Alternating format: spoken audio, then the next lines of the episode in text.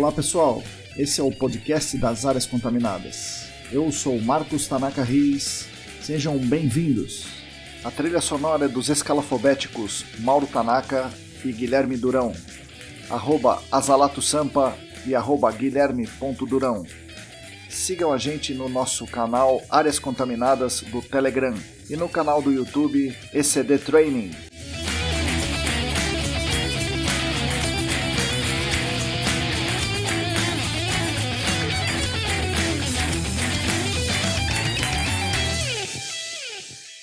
Olá pessoal, vamos dar continuidade ao nosso podcast. Hoje, nesse episódio, vamos tratar sobre a situação do gerenciamento de áreas contaminadas durante e após a pandemia da Covid-19. Eu escrevi um texto um pouco mais longo sobre a minha análise é, da situação do, do, GAC, do GAC sobre o efeito da, da, da pandemia da Covid-19. E esse texto está no nosso blog. É, muito bem, nós vamos tratar hoje desse assunto seguindo um roteiro básico que a gente preparou aqui. É, na primeira parte do podcast, vou falar sobre a situação da Covid e as previsões para a doença, especificamente para a doença, imaginando que hoje é o dia 6 de maio de 2020. Tá bom, essa situação, claro, muda muito. Eu vou falar do que está acontecendo hoje, dia 6 de maio. É, na segunda etapa, eu vou falar sobre a situação econômica no Brasil, né, principalmente no Brasil. Não vou falar sobre o mundo inteiro, mas vou falar sobre o Brasil, é, decorrente da pandemia. Na terceira etapa, eu vou falar a situação atual do gerenciamento de áreas contaminadas e vou finalizar dizendo algumas apostas que a gente tem para o futuro. É, iniciando pela situação da Covid-19 no Brasil, hoje, 6 de maio. Bom, que, que, tipo de notícia nós temos aqui qual, e que cenário se projeta para as áreas contaminadas? Nós temos aqui a notícia que houve um lockdown, foi decretado pelo, pelo governador do Maranhão, né, um lockdown na região de São Luís. Por que ele decretou esse lockdown? Porque já não havia mais leitos de UTI disponíveis, então o lockdown é todo mundo trancado nas casas e somente os serviços essenciais que estão, funcionando, que estão funcionando naquela região. Diferente da quarentena e do isolamento que a gente está tendo em São Paulo, que tem muitas atividades abertas, umas essenciais, outras não tão essenciais. É, em São Luís, não. Só coisas essenciais e é proibido sair de casa sem justificativa. Mais ou menos o que aconteceu na Itália, na Espanha, é, em Nova York, na própria China, em muitos outros lugares, na, na Nova Zelândia, Dinamarca, Noruega, Portugal, Argentina, em um monte de lugar, ocorreu um lockdown agora em São Luís. É, Decretos também um pouco diferentes, mas na essência são lockdowns também, ocorreram, foram decretados aí de ontem, entre ontem, anteontem e hoje, em Belém e em Fortaleza, pela mesmo, pelo mesmo motivo. É, saturação completa do, do sistema de saúde. A Justiça, né, através do Ministério Público, questionou Manaus, né, questionou o governo do Amazonas por que, que não foi decretado lockdown em Manaus. Eles vão ter 48 horas para responder e certamente vão decretar um lockdown lá. É, o Ministério Público também questionou o governador do Rio de Janeiro sobre a não decretação do lockdown lá, tendo em vista que as ocupações das UTIs é, estão está no, no, acima do limite, né? estão internando pessoas em UTIs em cidades distantes. É, a Grande São Paulo, qual é a situação da Grande São Paulo? Hoje não, né? na verdade ontem, dia 5 de maio, o índice de ocupação da UTI, das UTIs, é de 86%. Se você pegar o dia anterior, dia 4 de maio, o índice de ocupação é 81%. No dia anterior era 78% e no anterior era 74%. Ou seja, a gente pode imaginar que a ocupação das UTIs na Grande São Paulo cresce de 3 a 5 pontos percentuais diariamente. É, isso indica que é daqui a uma semana, de quando eu estou gravando esse episódio, dentro de uma semana a gente vai ter a saturação completa do sistema de saúde. Não há, portanto, perspectiva de reversão do isolamento social.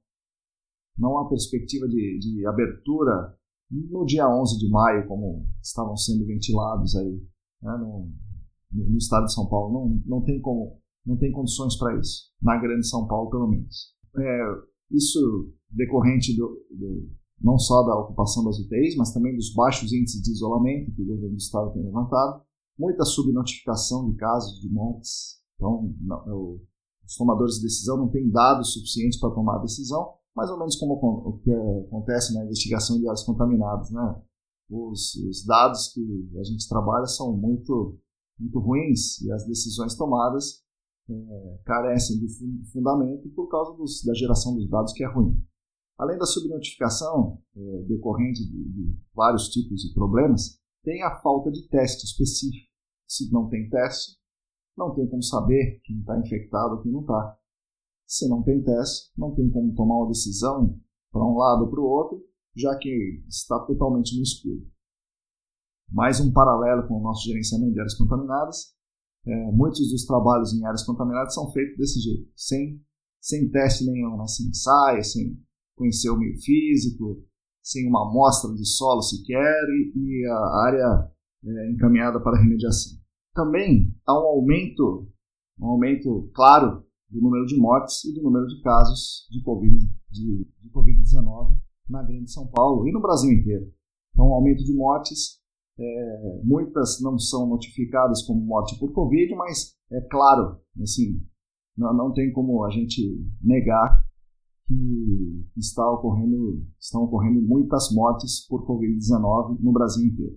Provavelmente, né, o que provavelmente vai acontecer é um lockdown em São Paulo, né, na Grande São Paulo, ou na cidade de São Paulo, ou talvez não um lockdown, mas de repente uma, um enrijecimento do isolamento social, né, leis mais duras para o isolamento. Isso é, eu estou dizendo como provável esse lockdown. E eu estou achando possível o aumento do lockdown voluntário, ou seja, pessoas é, que não estão na fase da negação, né? tem muita gente em negação, achando que não existe o problema. É, quem já passou, pelo menos pela fase da, da negação, é, muito provavelmente, se possível, né? quando possível, vai praticar o lockdown voluntário. Tudo isso junto é, leva a uma situação é, para o gerenciamento de áreas contaminadas ruim. Né? Então, o isolamento, né, o aumento da, da doença, o espalhamento da doença, sem uma perspectiva de, de uma vacina ou de um remédio eficiente, vai, inegavelmente, gerar uma retração econômica e um afastamento social ou legal, né, determinado pelo, pelo, pelo poder público, ou voluntário.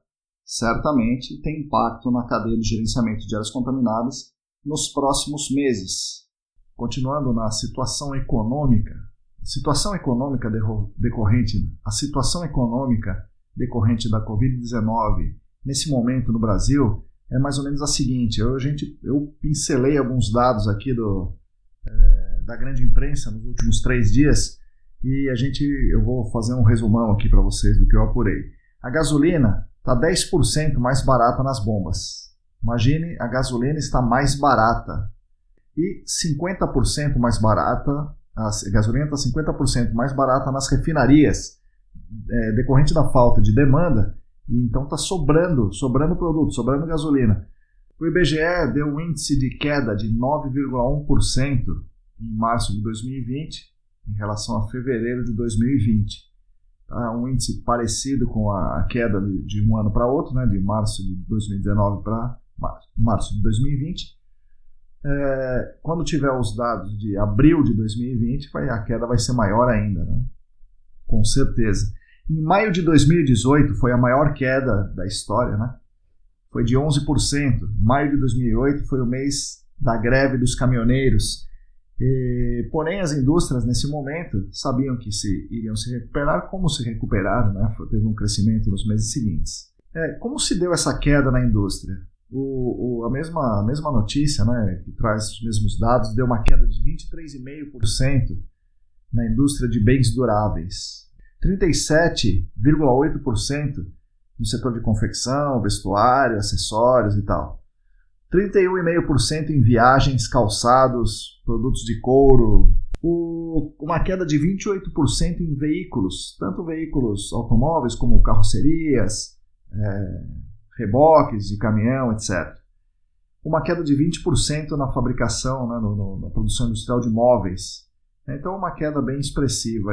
12% no setor de borracha e plástico, 9% no setor de máquinas e equipamentos. É, uma pesquisadora da FGV, IBRE, diz uma frase interessante sobre a situação econômica que nós estamos passando aqui, né, e sobre esses dados aí do IBGE de março de 2020. Ela diz assim: ainda não chegamos no fundo do poço. É, março também teve o pior patamar de ociosidade da, da, da capacidade instalada da indústria, tendo 57,5% da sua capacidade instalada operando. É, uma, é o pior índice da história, né, desde que começou a medir. A queda se dá em maior magnitude na indústria da transformação. Outro dado interessante: são 500 bilhões de reais previstos a menos no consumo das famílias em 2020. É projetado uma queda de 8% no consumo das famílias e 15% nas, nos salários dos trabalhadores. A massa salarial vai ser reduzida no ano de 2020 em 15%. Isso reflete diretamente no poder de compra do trabalhador. Né? É, a queda dos setores projetam 16% de queda do PIB dos serviços e 12% na queda do PIB, do PIB da indústria. O PIB industrial deve cair 12%, de acordo com a previsão aí da, da FGV. É, como ilustração, no, na Associação dos Vendedores lá da, das lojas na 25 de março, na cidade de São Paulo, é, eles tiveram, no mês de março, uma queda de 80% no movimento. O setor automobilístico teve 80% de queda no segundo trimestre de 2020. As empresas estão operando de acordo com o Sindipeças, empresas do, do, da cadeia automotiva, né? É, operam com 20 a 30% da sua capacidade apenas. Ah, eles projetam, o Sindipeças projeta menos 10 mil empregos no setor automobilístico para esse ano e menos 20 mil empregos no setor de autopeças. Então, ao todo, é, eles estão prevendo perder 30 mil empregos no setor automobilístico. Bom, o cenário econômico é muito ruim, né? Como vocês estão, estão ouvindo aí, estão me acompanhando, né? estão, estão vendo por esses números e são realmente desanimadores, né? Só para falar do, do, do, impacto puramente econômico. Uh, a revista Saneamento Ambiental, né, especificamente sobre o, sobre o gerenciamento de áreas contaminadas, como é que o mercado está vendo isso, eu vou separar agora em, em, em, duas, em duas grandes, dois grandes blocos aqui. O primeiro, eu vou falar sobre o que o mercado, promovido pela revista Saneamento Ambiental, vou falar um pouco sobre isso, depois vou falar sobre as, o que eu consigo apurar com meus amigos, com meus alunos aí do, do, do mercado, tá? É, a revista Saneamento Ambiental reuniu aí o Eugênio Singer, da Rumble, o André Rebouças, da Mirier, Eduardo Yassuda, da Tetra Tech, Gustavo Melo, da Rumble, meu amigo João Marcelino, da Advision. Uh, também estava presente a Karen, da Arcades, a Lucila Teles, da Golder, o Paulo Santos, da RM, o Marco Fabiani, da ES4i e o Sérgio Pompeia, da CPE, lá nesse encontro. Foi divulgado né, na internet, vocês podem ler aí o, o relato da, revista Saneamento Ambiental, que eu pude ler, como vocês podem ler também eles dizem que não houve impacto que resultasse no cancelamento de contratos, embora já tenham, se tenham sido registrados vários atrasos e postergações, tá? tanto de pagamento quanto de contratos. Então, eles é, não houve, ou houve muito pouco, cancelamento de contrato, mas e, teve atraso, postergação, etc.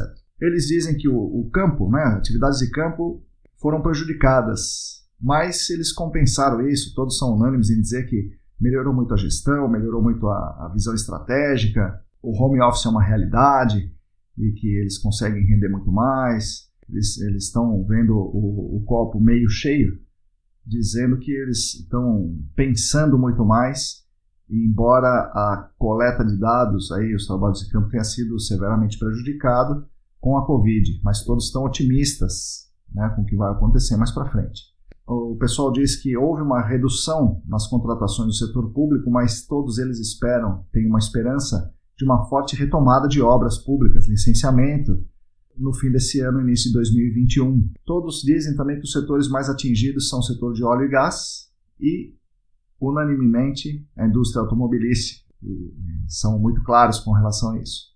O setor imobiliário foi menos atingido por enquanto, né, principalmente no, no estado de São Paulo, na Grande São Paulo, né, na cidade de São Paulo em especial.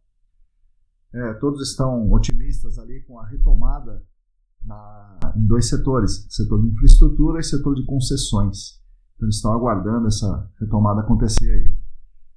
O pessoal no, no, debate, no debate falou sobre o medo que eles têm do afrouxamento legal, o afrouxamento das normas legais. Estão com um pouco receosos em relação a isso, em particular nos outros estados. Eles não têm muito medo desse afrouxamento em São Paulo. Alguns debatedores ali, no caso aqui foi especificamente o Paulo, falaram sobre queda no setor de remediações. Então, queda nos projetos, na receita dos projetos de remediação. É, muito bem, vou passar agora para parte final, que são os depoimentos, os levantamentos de informações que eu mesmo fiz né, com, com meus amigos. É, primeiro, primeiro vou falar sobre o depoimento de um responsável legal, né? Obviamente, são depoimentos informais, então a gente não pode falar nem quem é, nem empresa, nem nada disso, né? São, são amigos e falaram aí é, condição de anonimato total, lógico, né? Esse primeiro responsável legal é, é uma empresa que, que tem muitos casos, muitos casos pequenos, muitos casos médios, alguns casos grandes com hidrocarbonetos de petróleo.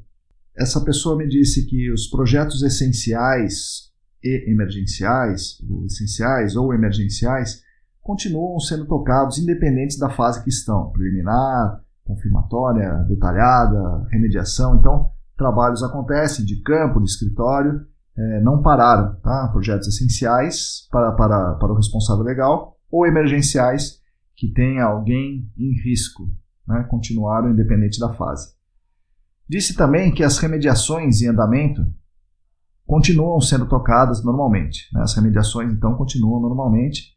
As investigações, não, mas de, dependendo né, do, do, da magnitude do projeto o que for possível, esse responsável legal está adiando tudo que for possível, desde que não tenha ninguém em risco e que não tenha nenhuma emergência.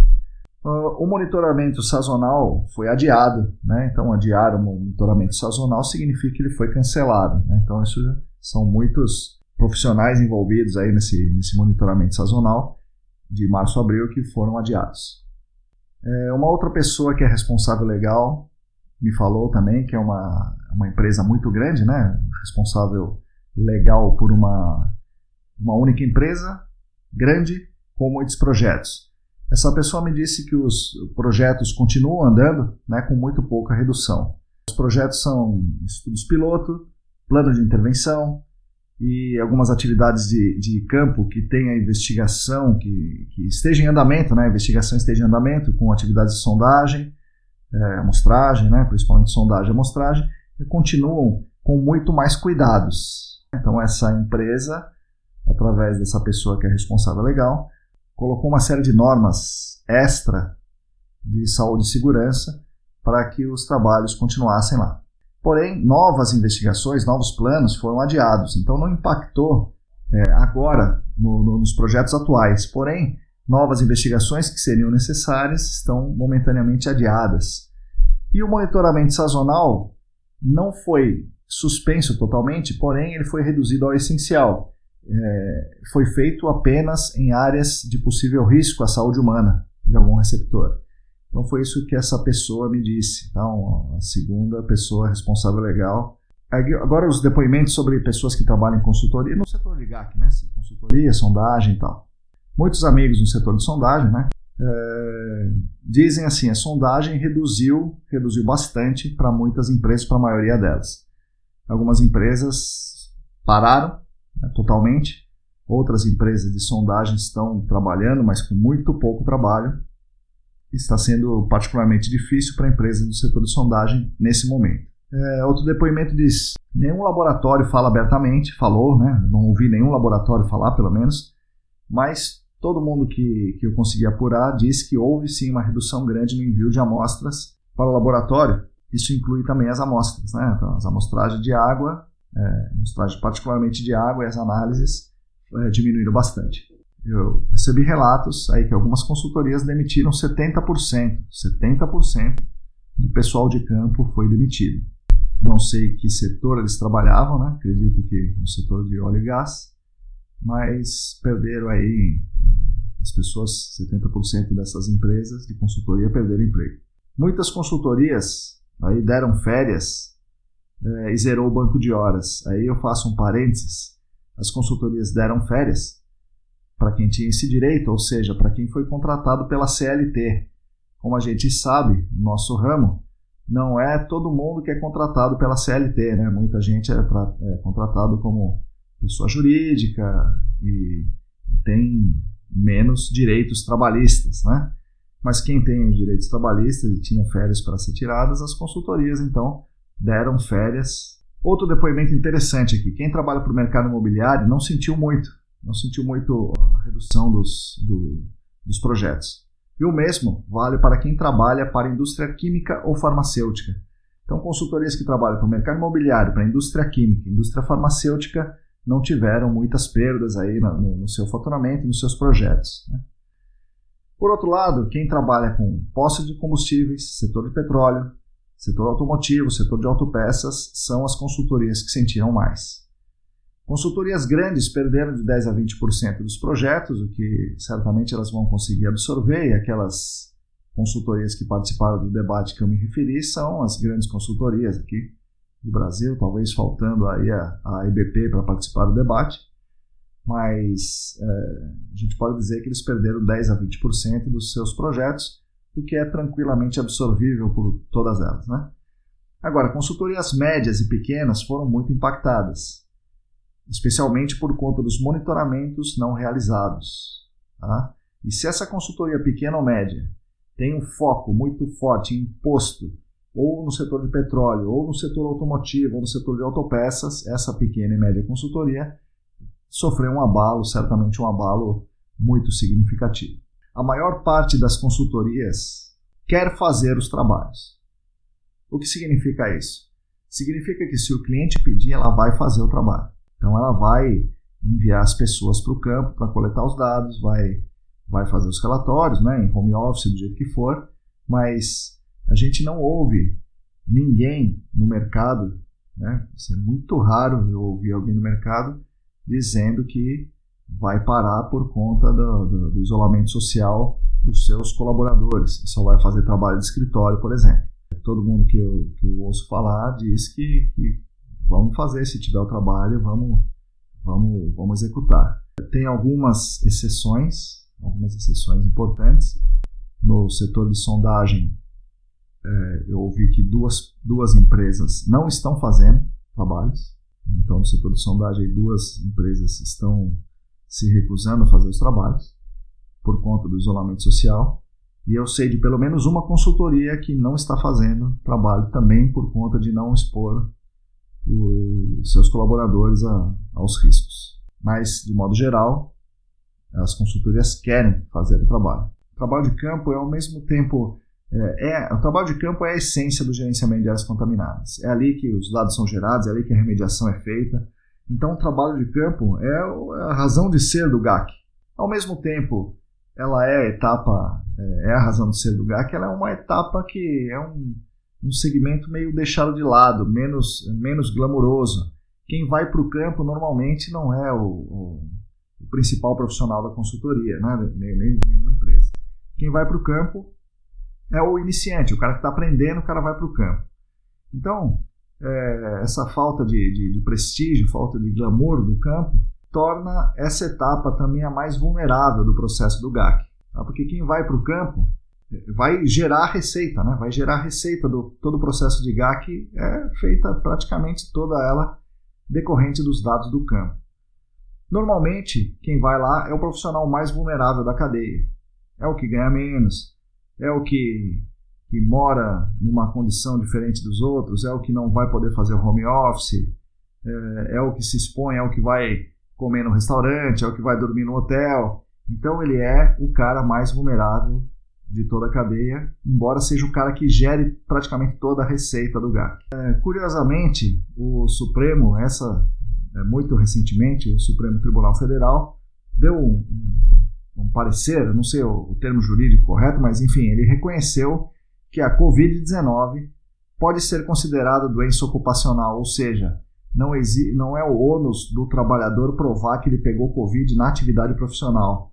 Então, se um trabalhador for diagnosticado com Covid-19, fica mais fácil para ele requerer ali os benefícios é, decorrentes de ter contraído uma doença ocupacional. Então, isso é ao mesmo tempo um aviso para os muitos trabalhadores que me ouvem aqui, né, muitos trabalhadores da cadeia de GAC, e um aviso para os meus amigos, são muitos, que são donos de consultoria.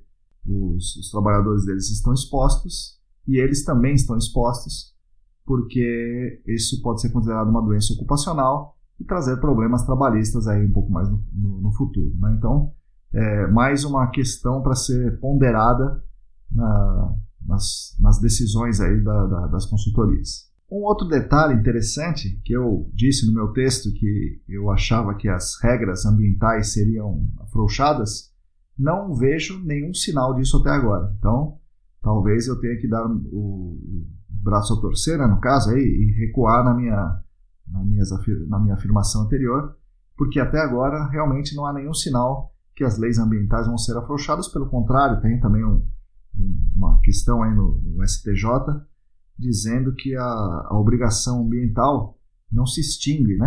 acompanha aquele imóvel para sempre. Então, mesmo que a, que a lei seja afrouxada agora, o, o compliance da, das empresas né, pode não, não concordar em deixar o problema para depois. Então, o, as regras ambientais não foram afrouxadas, pelo menos para o gerenciamento de áreas contaminadas e pelo menos por enquanto. Isso é um alento importante aí para o mercado. Né? O nosso mercado depende muito da economia, mas depende ainda mais das exigências legais. Para finalizar esse programa aqui, esse podcast, vou falar da, da, das minhas apostas aí para o futuro. Né? É, as, as apostas são as seguintes. Primeira coisa, a retração econômica vai durar muito. O isolamento vai durar muito. A retração econômica vai durar muito mesmo. Então, isso é uma realidade que nós vamos ter que conviver, nós como seres humanos e, e com o setor de gerenciamento de áreas contaminadas também. É, outra coisa, o modo de vida vai mudar. Né? O modo de vida vai mudar. Uma das coisas que, que veio para ficar é a internet, de, dela existir, mas no sentido da, da nossa vida girar em torno da internet. Né? Um amigo meu me falou que o setor de, de cultura, né? Está se preparando para isso. E as grandes plataformas aí, Facebook, Google e tal. Imagina você, qualquer um que está me ouvindo agora, quando que você vai ter a coragem de ir num show lotado de gente do seu lado? Vai demorar para você ter essa coragem de ir num show desses, né? E certamente essa coragem vai, vai faltar para muita gente. É, e esse setor de entretenimento vai, vai ter novas formas de fazer, transmitir pelo YouTube, transmitir pelo Facebook. De uma forma isso vai ser cobrado, né? Então os shows vão ser cobrados numa plataforma aí de, de streaming. Com certeza isso, isso vai mudar. Então, essa é uma mudança no modo de vida. O home office é um negócio que veio para ficar. Né? Então, aqueles escritórios cheios de bairros com todo mundo ali, isso vai, vai diminuir muito. Eu diria que isso não vai existir mais até. Uma outra aposta que eu tenho é que vai haver uma depuração no gerenciamento de áreas contaminadas. Ou seja, poucas empresas vão sobreviver a essa crise. Essa vai ser uma crise severa e poucas empresas vão sobreviver. Então, é, muitos amigos diziam que nossa, o mercado está saturado, tem muito aventureiro entrando, é, que põe o preço é, impossível de ser feito, preliminar a 5 mil, aquele tipo de coisa. Isso tava, estava tornando o mercado muito, segundo meus amigos, né, nivelado por baixo é, essa talvez seja uma oportunidade aí para que o mercado seja depurado, né? E que quem não, não estiver muito preparado em todos os sentidos não vai chegar em 2021, em 2022 trabalhando com gerenciamento de áreas contaminadas, que de certa forma é bom, né? Então a gente imagina que os melhores profissionais, as melhores empresas vão continuar. Uma outra aposta: os custos serão reduzidos.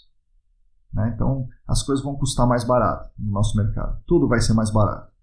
Muitas vezes a redução de custo vai ser feita em detrimento da qualidade. Isso aí é uma aposta triste, mas é que eu vou fazer. Vai ser muito difícil emplacar um projeto que tome todos os cuidados. Eu vou falar um exemplo de investigação aqui que você exija uma amostragem de solo com dual tube, é, com critério. Não, as pessoas vão fazer o mínimo necessário para não ser reprovado pela CETESB. Então isso vai ser aposta de curto e médio prazo. Talvez em longo prazo isso, isso mude. Outra aposta importante que eu vou fazer é que o profissional, né, tendo em vista tudo isso aí que eu falei, esse é um recado mais para o profissional. O profissional precisa se capacitar e se capacitar muito, se ele quiser continuar nesse nosso mercado. Né? É, vai precisar se capacitar muito, vai precisar assumir mais funções, ser mais generalista. Hoje, se você entende de preliminar, você precisa entender de investigação, você precisa saber tratar os dados, você precisa reconhecer um log de MIP, você precisa fazer um plano de intervenção, você tem que fazer uma avaliação de risco. Então, o profissional precisa se capacitar muito, muito, muito, porque aquela depuração que vai ocorrer nas empresas, é, isso imediatamente ocorre, vai ocorrer com os profissionais. Né? Então, vai ser mais difícil alguém entrar no mercado e, para quem já está no mercado, não vai ser fácil se manter. Meu conselho capacite, se capacite o máximo possível. Uma aposta no futuro aí são os dados, né, os grandes dados e, e softwares e modelos e inteligência artificial, internet das coisas. Isso tudo vai, vai ser muito incrementado em, em todo o planeta, né? Mas na nossa cadeia de GAC isso vai ser também algo muito importante. Então, se capacitem nisso também, né? não só na parte técnica, mas na, na questão gerencial e nessa nessa digitalização do mundo que a gente está assistindo aí. É, por fim, a minha, minha última aposta aqui é o seguinte: os trabalhadores da linha de frente devem ser muito protegidos. Então, você, trabalhador, que sempre, quando a gente vai trabalhar no campo, em qualquer indústria, para qualquer consultoria, todos falam para a gente é, que se tiver uma situação insegura, a gente deve interromper o trabalho. Para dizer de, de, de, insegurança de alguma coisa de, de, segurança do trabalho, né? alguma ação perigosa, uma máquina perto de uma máquina e tal. Eu digo mesmo para você em relação à Covid-19: se você se sentir inseguro, não faça o trabalho. Se proteja o máximo possível as máscaras, as luvas, a higienização pessoal, é, uma pessoa por carro, é, uma pessoa por quarto de hotel, tudo isso daí, né, o distanciamento entre uma pessoa e outra. Trabalhador, se proteja. Um conselho para os meus amigos, donos das consultorias, proteja a sua equipe.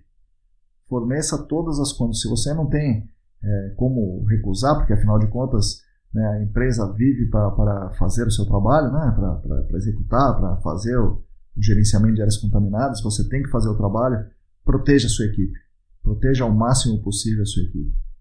Não mande para campo quem é vulnerável demais, quem mora com muita gente, quem, quem tem idosos em casa. Faça o máximo possível para proteger a sua equipe, que é o seu, é o seu bem mais precioso, né, os seres humanos que trabalham com você. Fazendo um paralelo aí, a gente trabalha né, em áreas contaminadas com base em risco.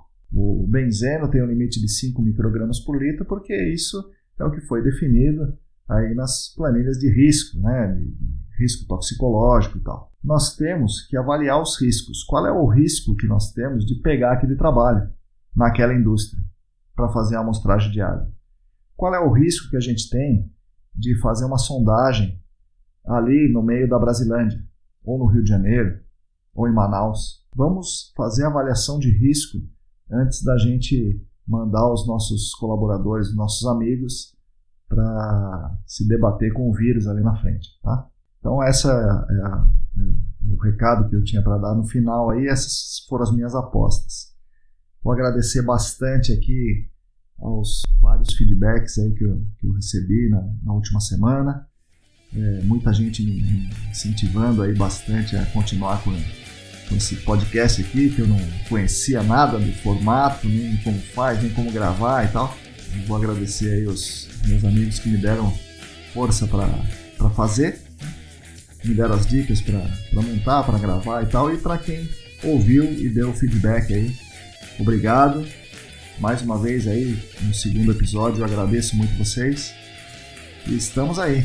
É, pro que der e vier para entrar em contato comigo, seja, a maioria que me ouve aqui me conhece, né? Eu sou o Marcos Tanaka Riz, eu, eu sou professor do Senac, fácil me achar no LinkedIn, por e-mail, WhatsApp, etc. Então estou aí à disposição de todos. Obrigado, até a próxima.